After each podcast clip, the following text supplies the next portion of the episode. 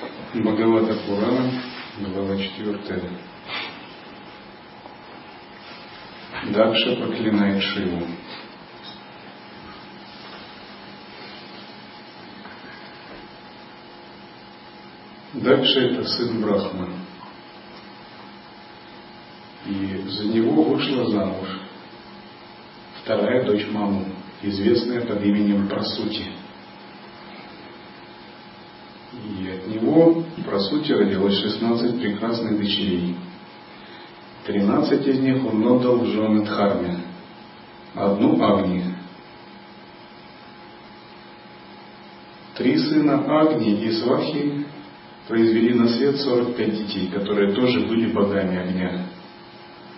Таким образом, в общей сложности, включая отцов и деда, существует 49 богов огня.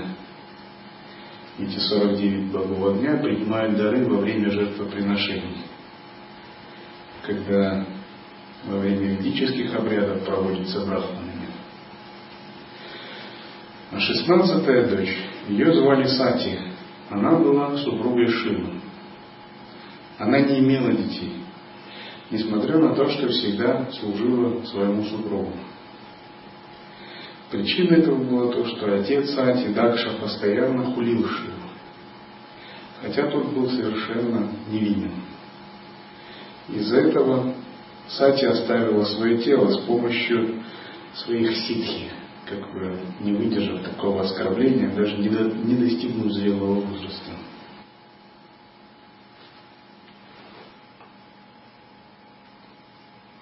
Видура спросил, почему Дакша ненавидел Шиву, лучшего среди смиренных? Почему он пренебрег своей дочерью Сати? Господь Шива, духовный учитель всего мира, Чара-Чара Гуру, не имеющий врагов, миротворец и самоудовлетворенный, Атмарама. Он величайший среди богов, так почему же Дакша относился к нему враждебно?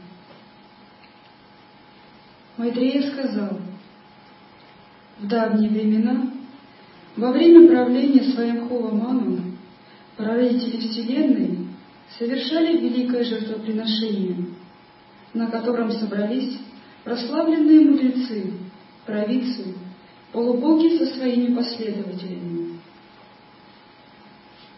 Когда Дакша главный среди Праджапати, вошел в это собрание, сияние его тела, подобное свету солнца, озарило все вокруг. Все присутствующие, кроме Брахмы и Шивы, поднялись со своих сидений в знак почтения к Дакше. Конечно, это не было во времена Кали-юги, и это не было в нашем человеческом измерении. Это было в другие времена и в другом видении. И тело Дакши сияло, потому что оно тоже не было материальным. Это очень высокие божественные существа, праотцы, прародители нашей Вселенной. Это предтечи человеческой цивилизации и культуры.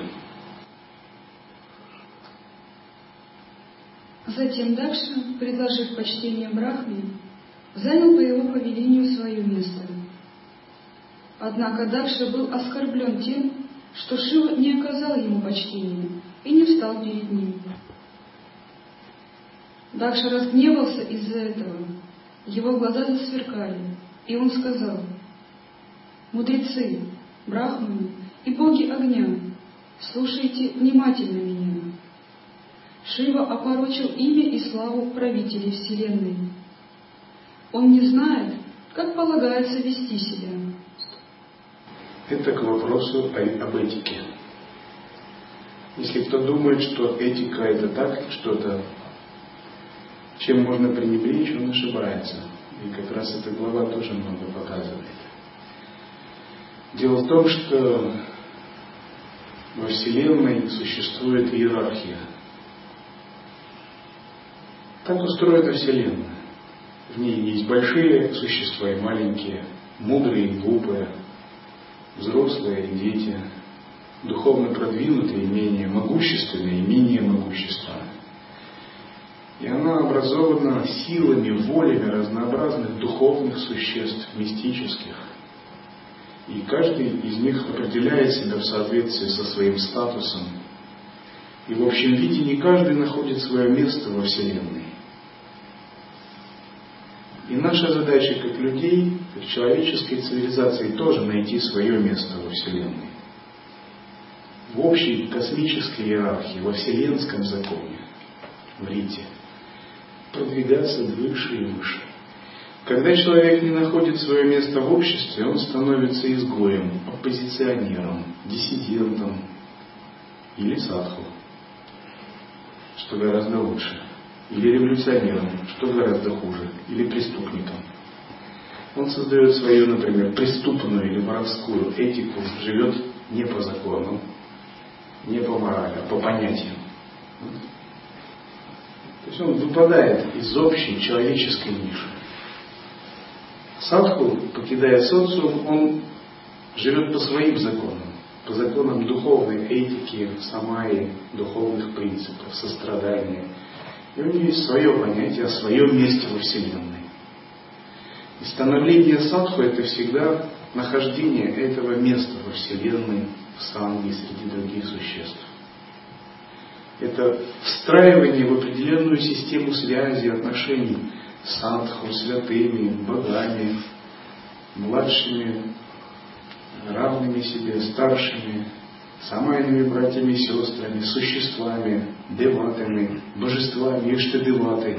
Это культура, это целая культура, и надо понять в этой культуре свое место. Это не так, что Ахам Брахмасми и все ничего. Есть разные существа в этом мире, и с одними надо договариваться, других надо почитать, с третьими надо сливаться, с четвертых надо дружить, а пятых надо иногда и усмирять, потому что они очень дурные, по-другому никак с ними, например, демоны. Шестых можно задобрить, и они тебя оставят в покое. То есть Вселенная – это очень широкая система. И каждый ней имеет свое представление о жизни, свои силы, свой вектор эволюции, свою волю. Вот, допустим, взять вас, переместить в 50-е годы. Думаете, коммунисты бы одобрили вас, да? Сказали, молодец. Сомневаюсь.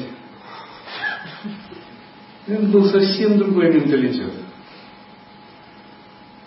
Другие могут вас вполне посчитать, что вы неверные, не знаете истинного Аллаха. И тоже не одобрили бы ваш выбор. То есть очень много разных существ с разным вектором направленности сознания, разных воль, разных культур, традиций. Если это высокая культура, она становится толерантной, гуманной. Она может договариваться, терпимой быть. А если это культура низкая, и ее представители низкие, она очень нетерпима может быть. Она жестко ограничивает, разделяет себя. И этика позволяет находить общий язык с другими существами, находить свое место во Вселенной, быть, жить в гармонии, быть во взаимосвязи с энергиями, с шакти. Это все одна большая шакти. Весь мир это брахма. Но Брахмана есть шакти, а шакти играет многообразный. Все это один мир. Если на геополитической арене у стран хромает этика, это заканчивается войнами, бомбежками,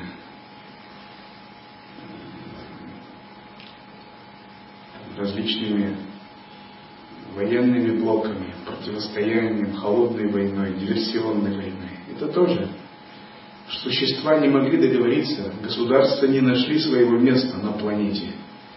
не согласовали. Каждый имеет свое эгоистичное представление. То, что происходит на уровне личности, то происходит и на уровне Вселенной. Благодаря этике мы понимаем свое место во Вселенной, свой путь, свои взаимоотношения, и тогда устанавливается гармония. То есть, если человеку трудно даются гармоничные отношения, это значит, он не понял своего места во Вселенной, в мандале, в которой живет, может, в стране, в своей нации, в своей культуре, может быть, в семье, если он мирянин, в каком-то узком даже кругу. Он не понял своего места, или он не удовлетворенных, он хочет изменить его, или он не понимает места других. В общем, какое-то непроясненное все. Но когда у вас все это устанавливается, и вы обретаете такое понимание, в душе у вас появляется гармония, целостность. Вы понимаете свое место во Вселенной, свое место в Санге, свое место для себя, среди божественных существ. Все это становится как бы одним, целостным, гармоничным и прекрасным.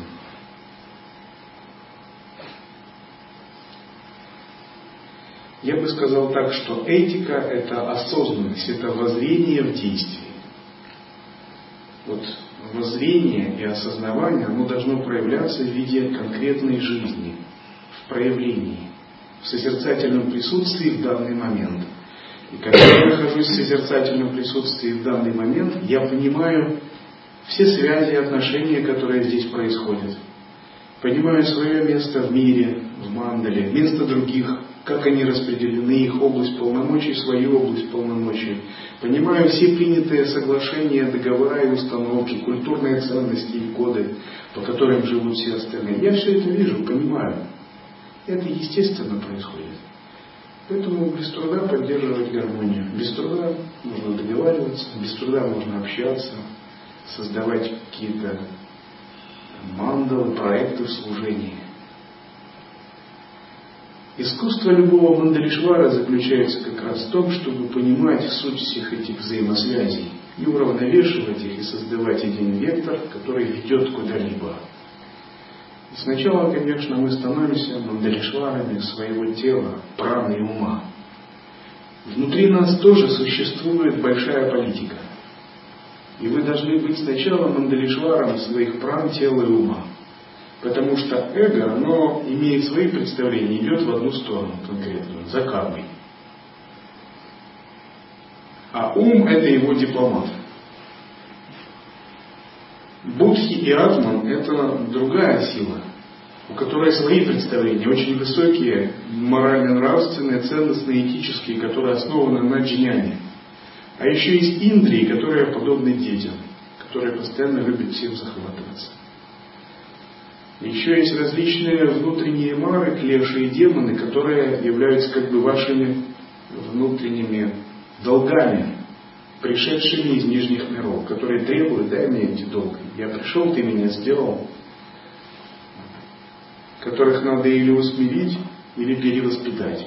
А еще есть внутренние божества, которые являются вашей кармой, благой из высших миров. их надо или узнать, или позволить им проявиться, танцевать внутри своего сознания. И все эти вещи вы должны увязать внутри себя. Вы должны сделать так, чтобы они договорились внутри вас, чтобы наступила целостность и гармония. Демонов усмирить и очистить, богам дать танцевать. Эго поставить на свое место и указать на его место. Атман и Будхи сделать царем.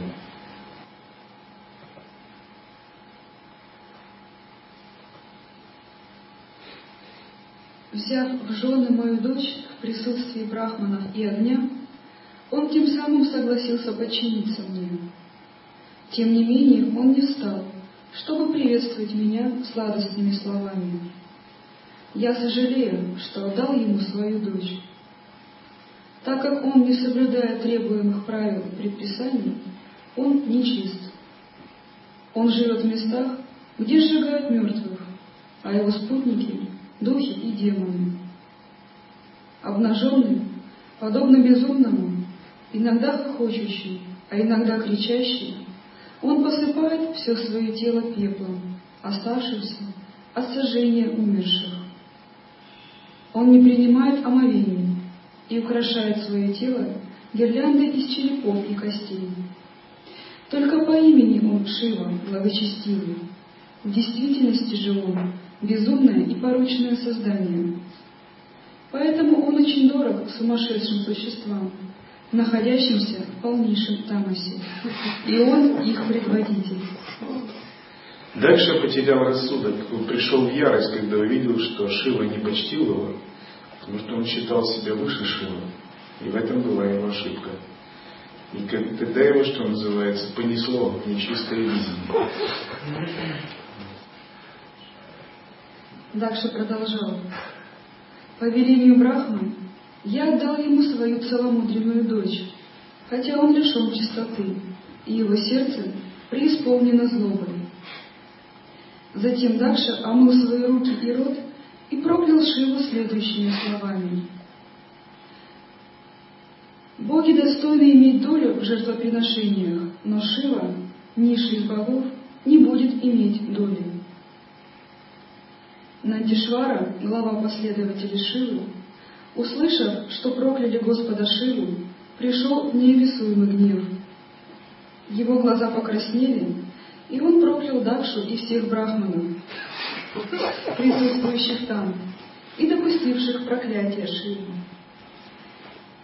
Нандишвара сказал, «Любой, кто признает Дакшу достойной личностью и пренебрегает Господом Шивой, малоразумен, и вследствие видения двойственности он лишится истинного знания. Дакша отождествляет себя с телом. И так как он забыл об истинной природе души и привязан только к наслаждениям, в течение некоторого времени он будет иметь лицо козла. Существа, обезумевшие из-за развития материалистических познаний, запутались вследствие невежества в кармических действиях.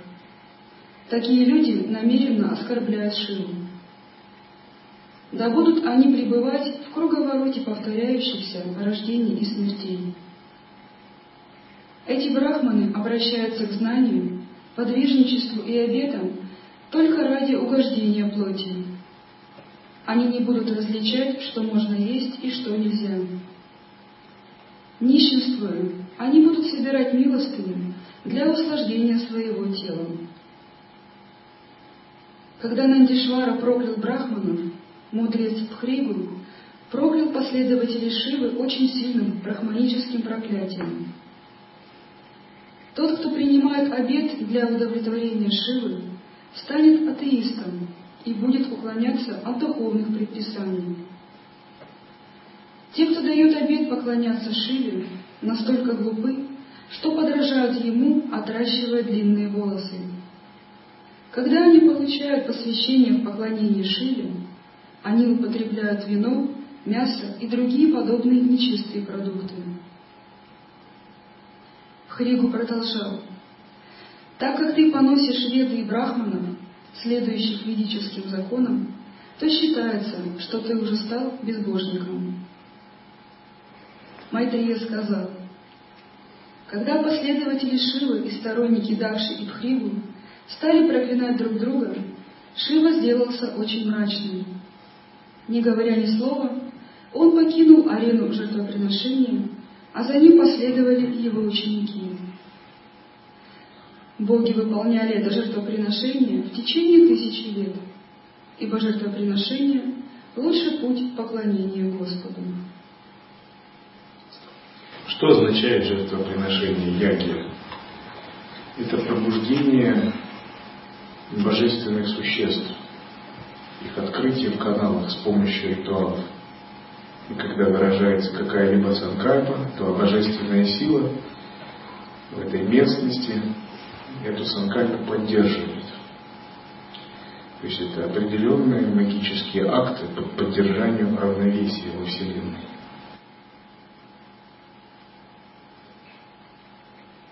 Майтрия сказал, вражда между Шивой и Дакшей продолжалась довольно длительное время. Когда Брахма назначил Дакшу главой всех Праджапати, Дакша очень возгордился этим. После жертвоприношения, именуемого, именуемого Ваджапея, Дакша совершил великое жертвоприношение, именуемое Брихаспати Сава. На это жертвоприношение прибыло много брахмариши и богов со своими женами.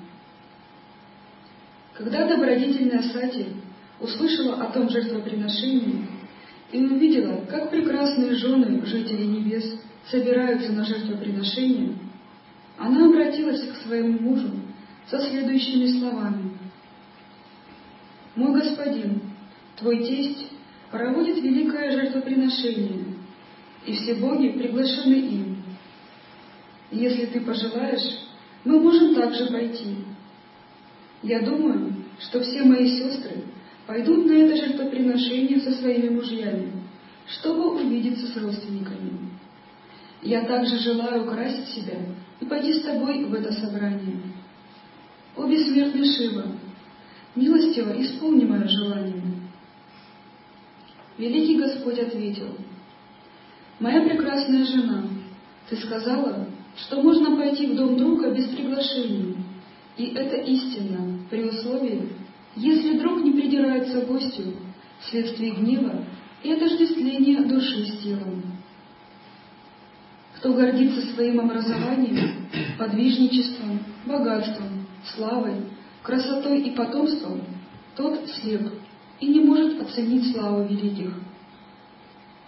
Нельзя идти в дом человека, даже считающегося другом или родственником, если у него обеспокоен ум, и он смотрит на гостя гневными глазами и с поднятыми бровями. Из всех дочерей Дакши ты самая любимая в семье, но все же тебе не окажут должного почтения из-за того, что ты моя жена. Тот, кем управляет тщеславие, и кто всегда обеспокоен мыслями и чувствами, не может терпеть величие самоосознавших личностей. Неспособные понять свою духовную сущность, они ненавидят таких существ, как демоны ненавидят Господа.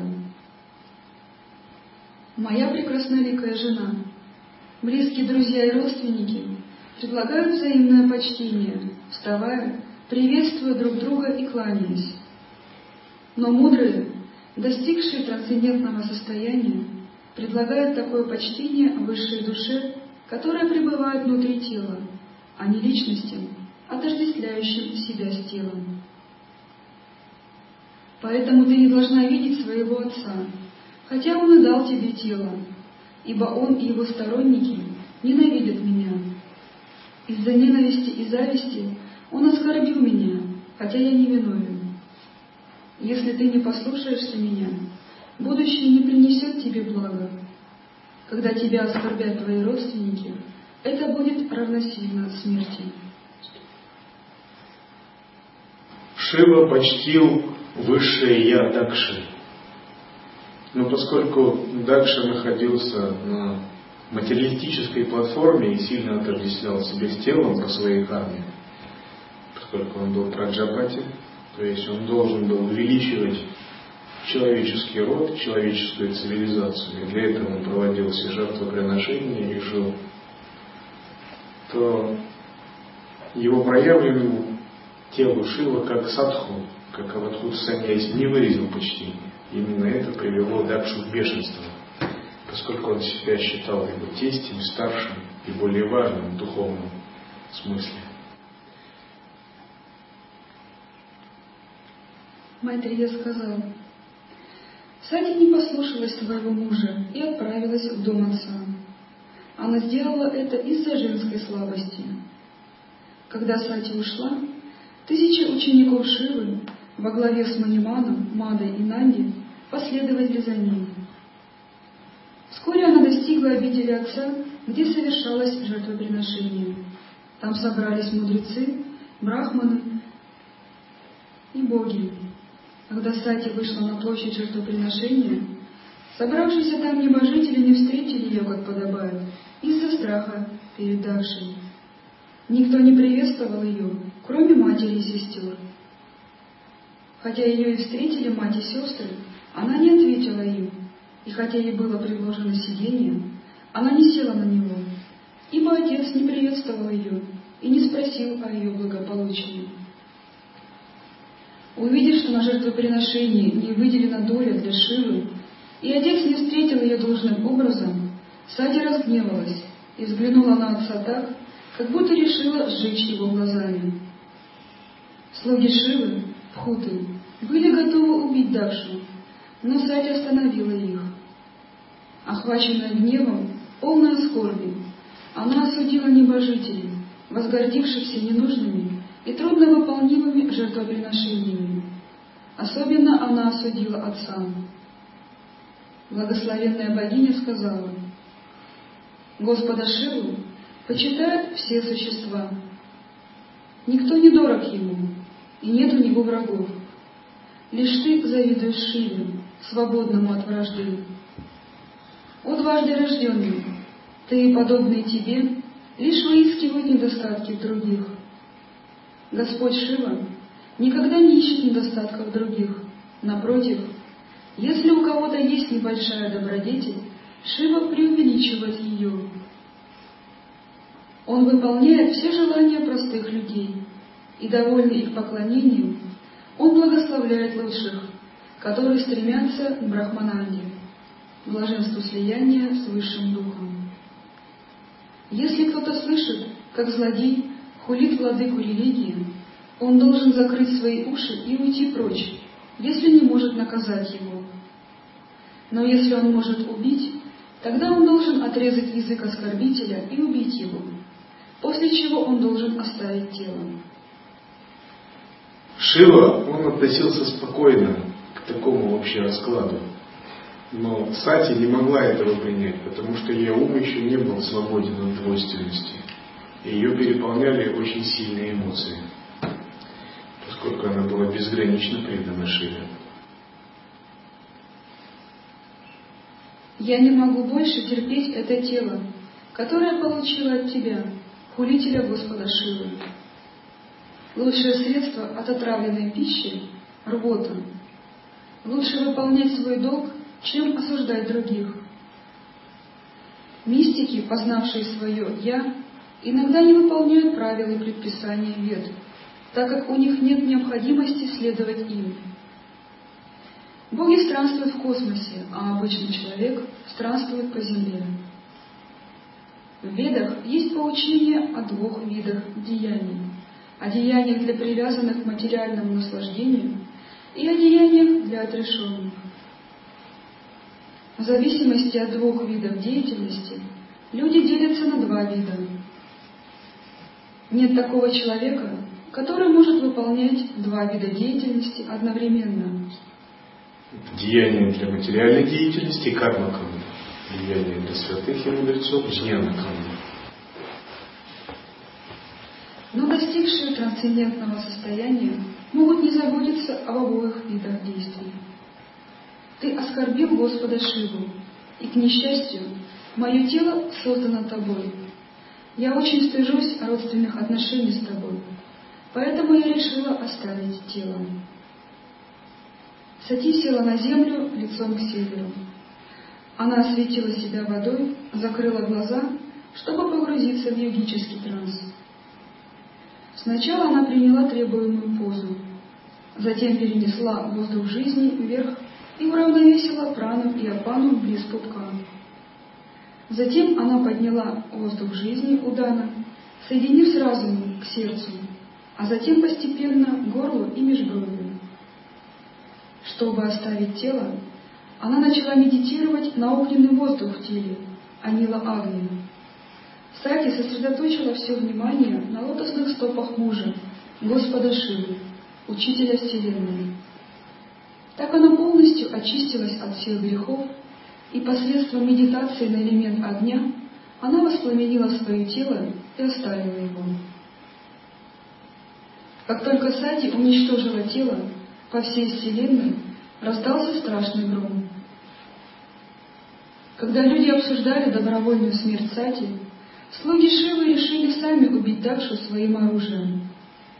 Хаигумуни заметил опасность и, принеся подношение на северной стороне жертвенного огня, произнес мантры из Яджурведы, посредством которых разрушители жертвоприношений могут быть сразу убиты.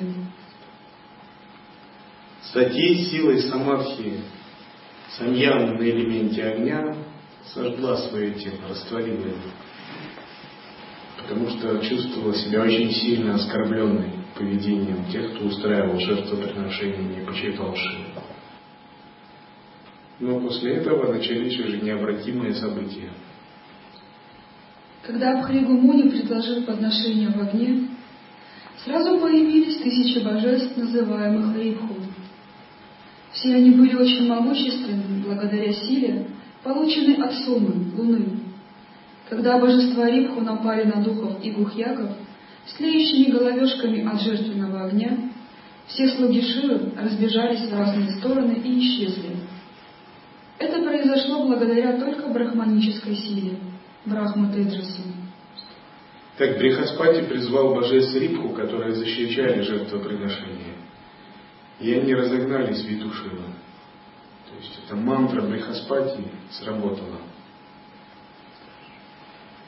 Шива страшно разгневался, когда услышал от народа, что Сати умерла, и что его воины изгнаны божествами Рибху. Он прикусил губу и вырвал из своей головы прядь волос, пламенеющих, как огонь. Он вскочил, хохоча как безумный, и швырнул волосы на землю. Так возник ужасный черный демон, высотой до небес и сверкающий, как три солнца.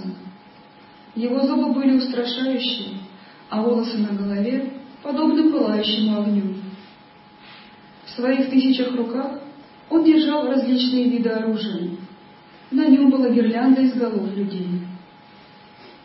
Когда этот гигантский демон спросил со сложенными руками, «Что я должен делать, мой Господь?»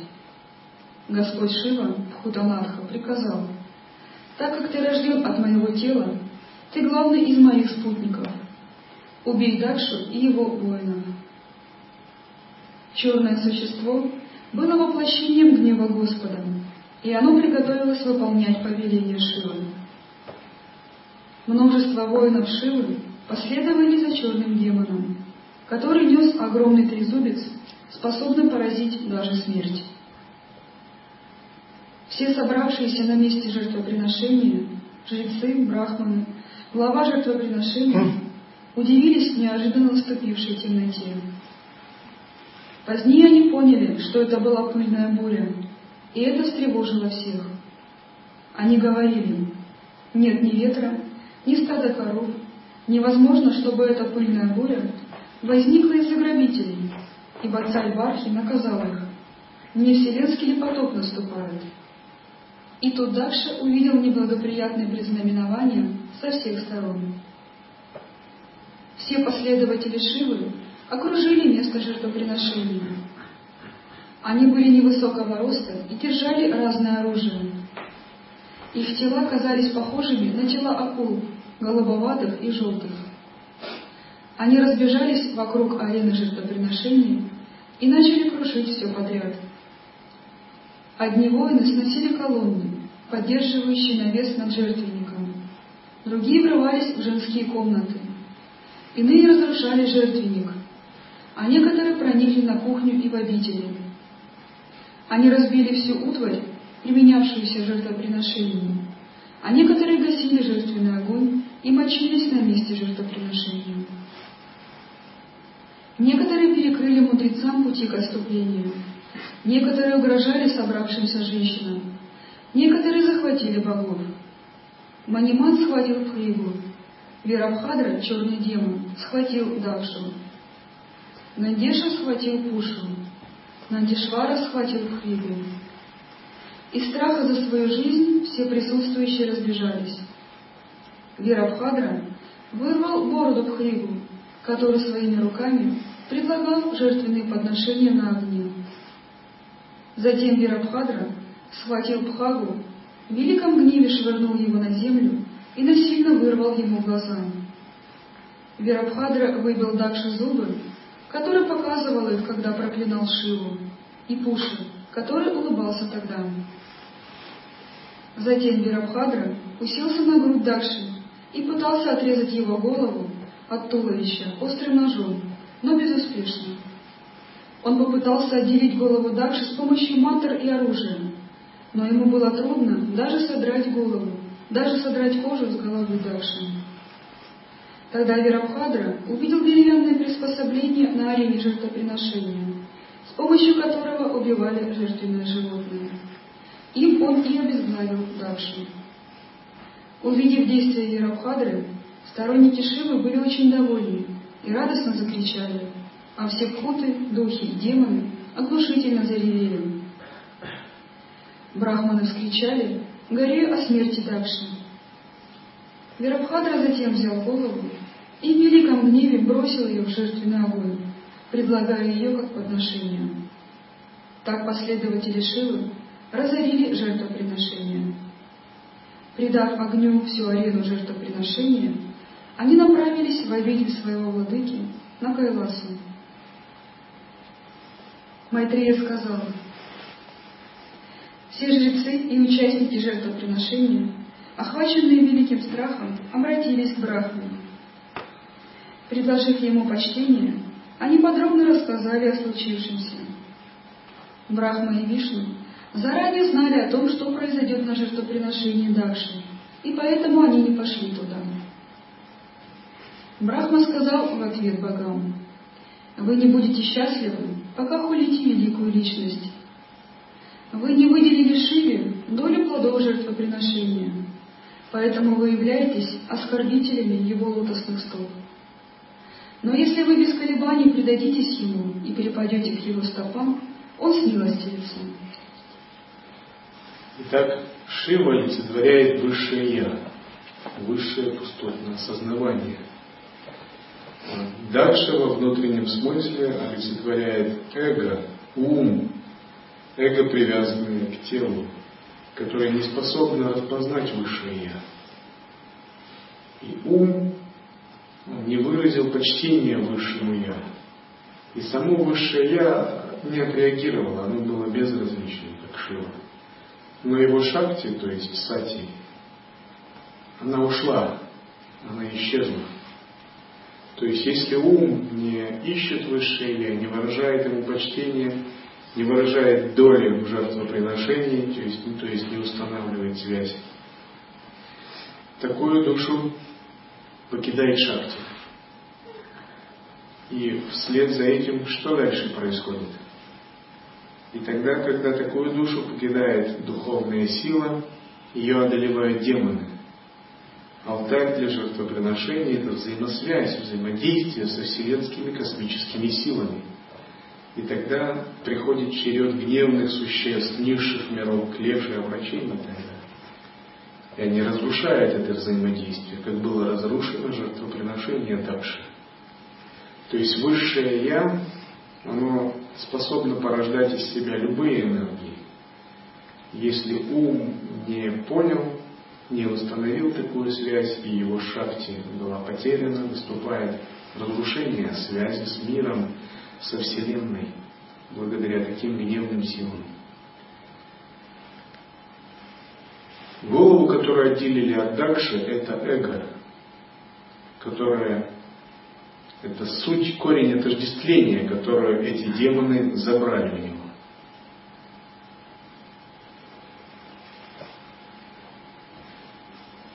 Шива настолько могущественен, что своим гневом может мгновенно уничтожить все планеты и их правителей.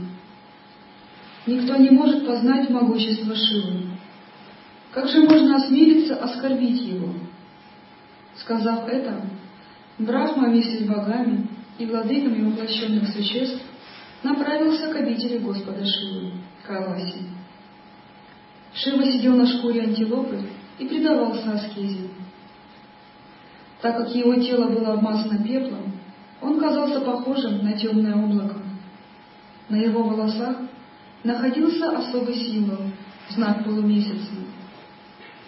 Он сидел на подстилке из травы Дабхи и передавал народе знания об абсолютной истине. Его левая нога была помещена на правом бедре, а его левая рука была помещена на левом бедре. В правой руке он держал четки из Рудракши. Эта поза называется Вирасана, и он делал Тарка Мудру. Все мудрецы и боги почтительно поклонились Господу Шиве, пребывающему в Самадхи. Когда Шива заметил Брахму, он встал и, склонившись, прикоснулся к его стопам. Все мудрецы, сидящие с Шивой, также поклонились Брахме. После этого Брахма, улыбаясь, сказал следующие слова Шиве.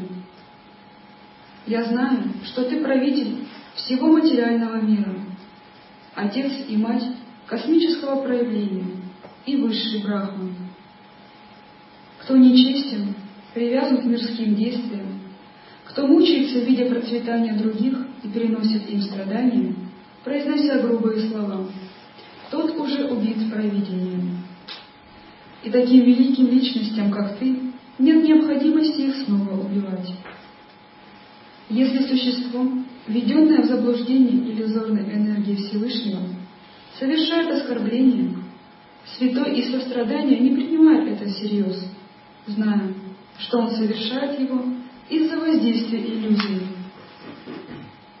Он не применяет своего могущества, чтобы наказать их. Мой господин, иллюзорная энергия никогда не влияет на тебя, поэтому ты всеведущий, и ты должен быть милостивым и сострадательным к тем, кто введен в заблуждение иллюзорной энергии и привязан к материальным действиям.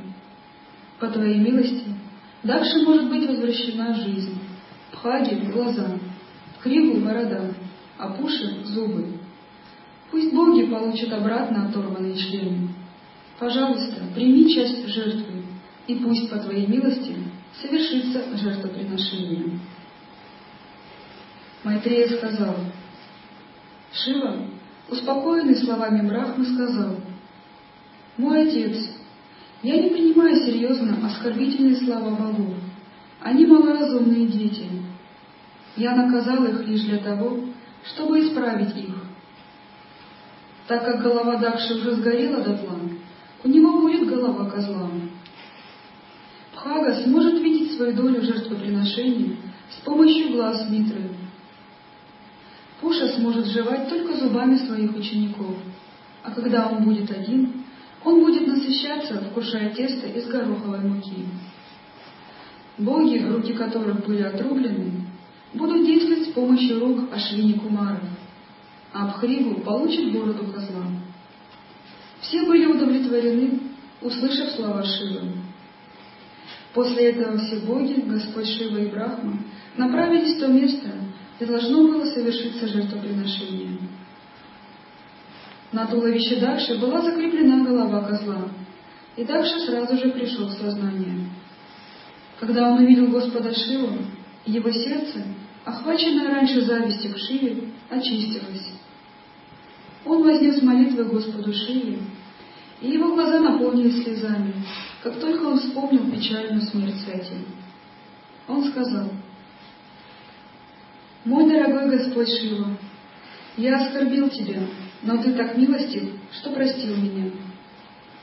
Ты Господь Вишну никогда не отвергаете даже бесполезных, недостойных брахманов. Я не видела твоей славе, и поэтому метал в тебя острые стрелы грубых слов. Я бы пошел в ад из-за своего поведения, но ты смилостивился надо мной и спас меня от наказания. И дальше, прощенный Шивой, снова начал жертвоприношение разрешением Брахмы. Жрецы очистили место жертвоприношения от нечистот. Когда Даша в медитации предлагал очищенное масло с мантрами из Яджурведы, там появился Господь Вишну в своем изначальном облике Нараяны. Нараяна стоял на плечах Гаруды. Когда появился Господь, все стороны света озарило сияние, более яркое, чем сияние Брахмы других все боги, Брахма и Шива, пали ниц перед Нараяной и вознесли ему молитвы, восхваляя его величие и славу.